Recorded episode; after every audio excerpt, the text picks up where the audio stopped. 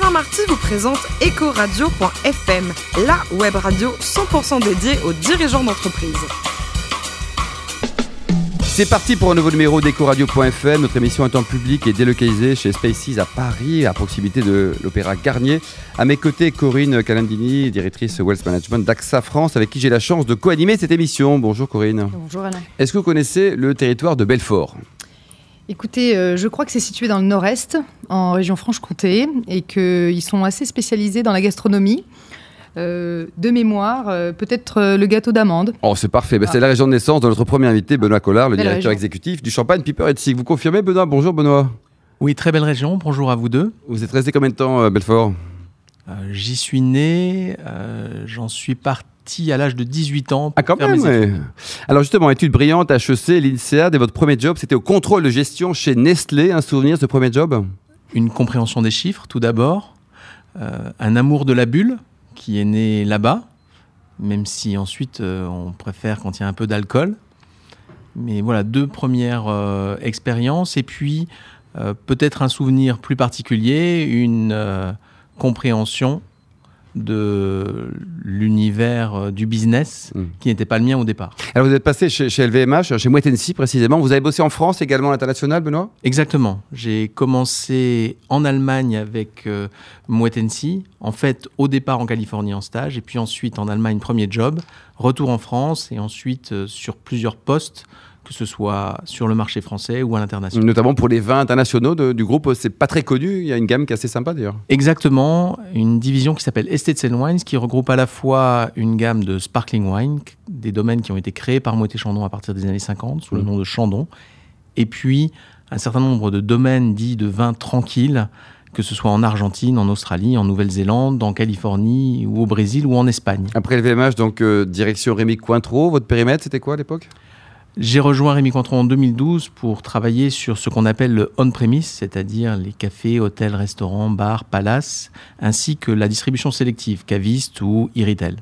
Alors, vous avez rejoint euh, Piper Ethic en 2015, ça y est, votre nirvana professionnel aujourd'hui. Un mot sur l'historique de cette belle maison, tout débute en 1785. Exactement, tout débute il y a un peu plus de 230 ans, euh, comme une histoire d'amour. Euh, la maison est née d'une histoire d'amour. Un, entrepreneur allemand, drapier, en route vers Versailles, euh, s'arrête à, Reims, qui était une des deux villes avec trois où se commerçait beaucoup le textile, et tombe amoureux d'Agathe Pertois. Oh, que c'est c'est mignon, Corita, non?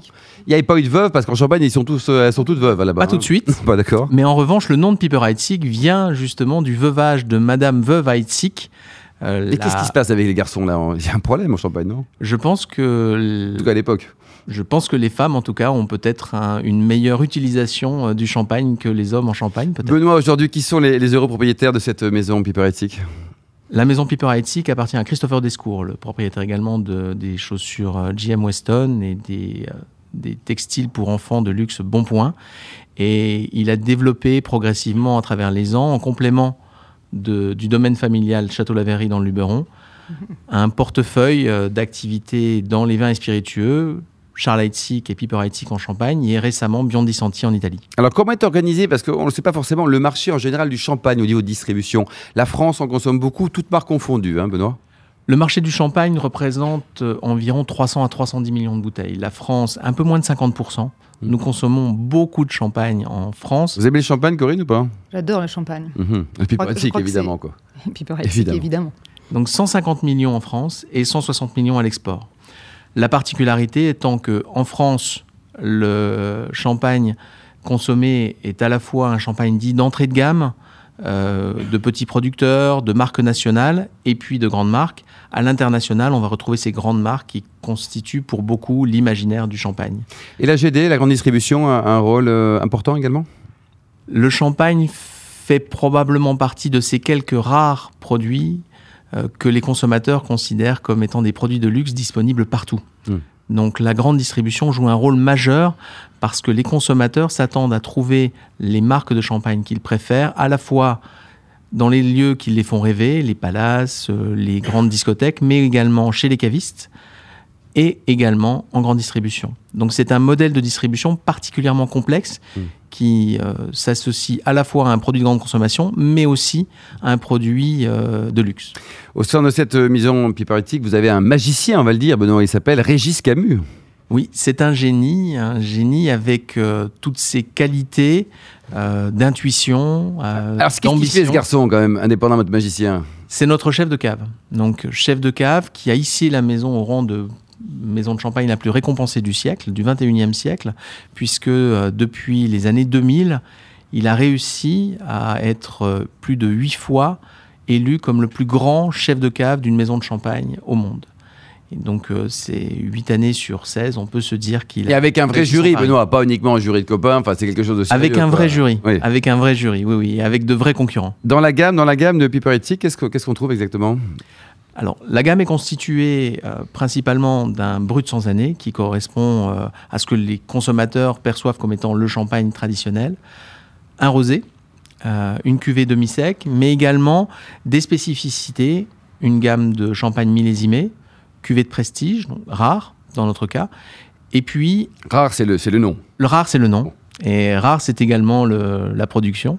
Et puis, une cuvée qui s'appelle Essentiel, un extra brut, vieillissement prolongé, qui n'est disponible que chez les cavistes et en restauration. Un champagne avec une bonne côte de bœuf, c'est possible ou pas? Tout à fait. Tout à fait. Et c'est d'ailleurs euh, rare, suffisamment rare pour le souligner. En fait, Régis, lorsqu'il a créé Rosé Sauvage, a souhaité développer un rosé non millésimé, un champagne rosé non millésimé particulièrement fruité et intense.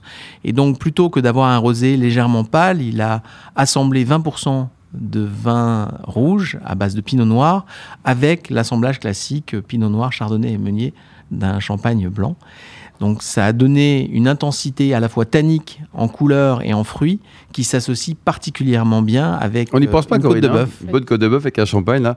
Et côté communication, vous avez été notamment directeur marketing. Cette loi E20, vraiment, elle vous contraint à beaucoup de choses. Vous auriez envie de faire plus, mais vous ne pouvez pas J'ai souvent l'habitude de dire que finalement la créativité naît de la contrainte. Oh, c'est beau, ça. Donc euh, la loi E20 est une contrainte, une contrainte particulièrement forte et c'est vrai qu'en France, euh, on se retrouve à, à devoir communiquer sur des éléments majeurs et importants, euh, l'authenticité, le terroir, le savoir-faire, sans pour autant aller autant dans le territoire émotionnel que sur d'autres pays.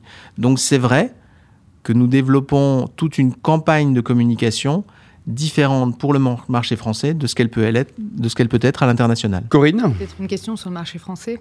Aujourd'hui, vous parliez de l'importance de la grande distribution. Comment fait-on pour se démarquer d'une autre marque de champagne? Le premier élément pour se d'une- démarquer d'une autre marque de champagne, c'est avant tout le savoir-faire, l'identité de la maison. Euh, être la maison de champagne la plus récompensée du siècle, ça nous permet de se démarquer. Le deuxième élément, c'est bien évidemment d'innover. L'innovation est indispensable et indissociable. Ça peut paraître particulier pour une maison de champagne de plus de 230 ans, mais finalement l'innovation est au cœur de notre identité et lancer euh, chez les cavistes un coffret barbecue avec justement un mini barbecue qui se transforme en, en seau à champagne ou qui peut être utilisé comme barbecue de pique-nique pour accompagner rosé Il fallait sauvage. oser. Fallait oser. Il fallait l'oser, ça nous démarque et ça fait partie de ces éléments qui nous permettent de ressortir comme une maison de champagne à la fois audacieuse et élégante. Et le digital, aujourd'hui, euh, ça devient un vrai canal de distribution pour le champagne? Élément majeur de, à la fois de communication et de revente, le digital est particulièrement important. Il faut savoir que le e-commerce, sur ce qui concerne les vins et spiritueux, est moins important que dans, sur d'autres produits. La raison étant à la fois le ticket moyen, Mm. étant également le fait que euh, cela reste un produit occasionnel, donc on ne va pas l'intégrer par défaut dans son panier de courses moyen qu'on fait en drive, par exemple. Néanmoins, lorsque l'on veut bien communiquer, lorsqu'on veut s'assurer d'une visibilité optimale, le e-commerce nous permet de parler beaucoup plus fortement et beaucoup plus simplement à nos consommateurs. Corinne? Moi, j'ai une petite question personnelle. Ah, bah, je vous en Si vous prie. me permettez, Alain, Euh, quand, on a, euh, quand on a été chez LVMH, grand groupe, grand groupe coté, et qu'on arrive dans une boîte plus familiale, c'est quoi la vraie différence? Plus de marge de manœuvre? Comment on se sent? On respire, on est On zen. respire Je ne serais pas là si je n'avais pas eu une expérience particulièrement forte et efficace chez LVMH. Donc je dois reconnaître que les 15 années passées chez LVMH ont été particulièrement fructueuses, importantes et majeures. J'y ai appris aussi un certain esprit entrepreneurial, et notamment lorsque j'ai passé 6 vins sur l'activité vin étranger. Six années sur l'activité vin étranger. C'est pas facile d'ailleurs de vendre ça en France notamment. Hein. Ça n'était pas facile, mais c'est ce qu'on ce qu'on aime. Hein. Ce sont les challenges ou les contraintes. Donc, euh, retrouver cet état d'esprit entrepreneurial, euh, retrouver également euh, une certaine autonomie. et puis donner sa chance également, apprendre et redécouvrir le droit à l'erreur, le droit d'oser, apprendre à oser finalement. Ce sont toutes ces valeurs-là qu'on prend plaisir à revivre. En plus, vous avez deux chefs super, Damien et Christopher, ils sont formidables, non? Exactement, ce sont des rencontres. Alors vous, Benoît, à titre personnel, vous adorez le, rugby, vous continuez à jouer ou pas alors, J'ai arrêté de jouer il y a quelques années. Ah pourtant vous êtes jeune euh, je, jouais encore en folklore, à l'AFFR, à l'Association française folklorique de rugby, il y a quelques années. C'est un truc très sérieux, Corinne. Hein, oui. Mais les voyages rendent les entraînements un peu compliqués. Et vous supportez un club en particulier ou pas? Je supporte le Stade français Paris un club euh, de cœur, un club euh, dont l'audace, euh, l'état d'esprit assez avant-gardiste, et puis, et puis également un des plus anciens clubs, un des trois plus anciens clubs de rugby de France. Donc je m'y retrouve beaucoup. Et côté cuisine, vous aimez quel type de plat en ce moment? Alors, je ne vais pas reparler de côte de bœuf, même si ça a été mon repas d'hier. je dois avouer qu'on arrive maintenant à l'automne, donc les légumes sont juste magnifiques et ça me donne envie d'une blanquette de veau. C'est parfait. Pour terminer, votre plus beau voyage, vous qui avez quand même beaucoup bourlingué, euh, Benoît est-ce que c'était dans les îles grecques récemment? Est-ce que c'était aux quatre coins du monde, dans un pays euh, plus exotique? C'était où alors? Je dirais le prochain. Oui. Euh, parce que c'est forcément le, celui qui va me, me, motiver le plus. Non, je pense que c'est la Nouvelle-Zélande. La Nouvelle-Zélande est un pays où la luminosité est exceptionnel. Les couleurs sont juste fabuleuses. La nature est, euh, magique euh, d'authenticité et de simplicité et, de facilité d'accès. Et puis la population est à la fois cultivée et a encore ce plaisir mmh. renouvelé sans cesse d'accueillir des touristes ou des personnes qui... L'autre pays du, beau rugby et des bons vins aussi, Benoît. Exactement. Merci beaucoup, Benoît Collard. Euh, je rappelle que vous êtes le, directeur exécutif de cette maison de champagne Piper et On vous souhaite le meilleur, le meilleur des bulles pour cette fin d'année. Merci également à vous, Corinne Calandini, la directrice d'AXA Wealth Management. Fin de ce numéro d'Ecoradio.fm. On se retrouve mardi à 10h, toujours en public et délocalisé chez Spaces à Paris, juste à côté du Palais Garnier pour une nouvelle émission avec évidemment des nouveaux invités. Ecoradio.fm vous a été présenté par Alain Marty.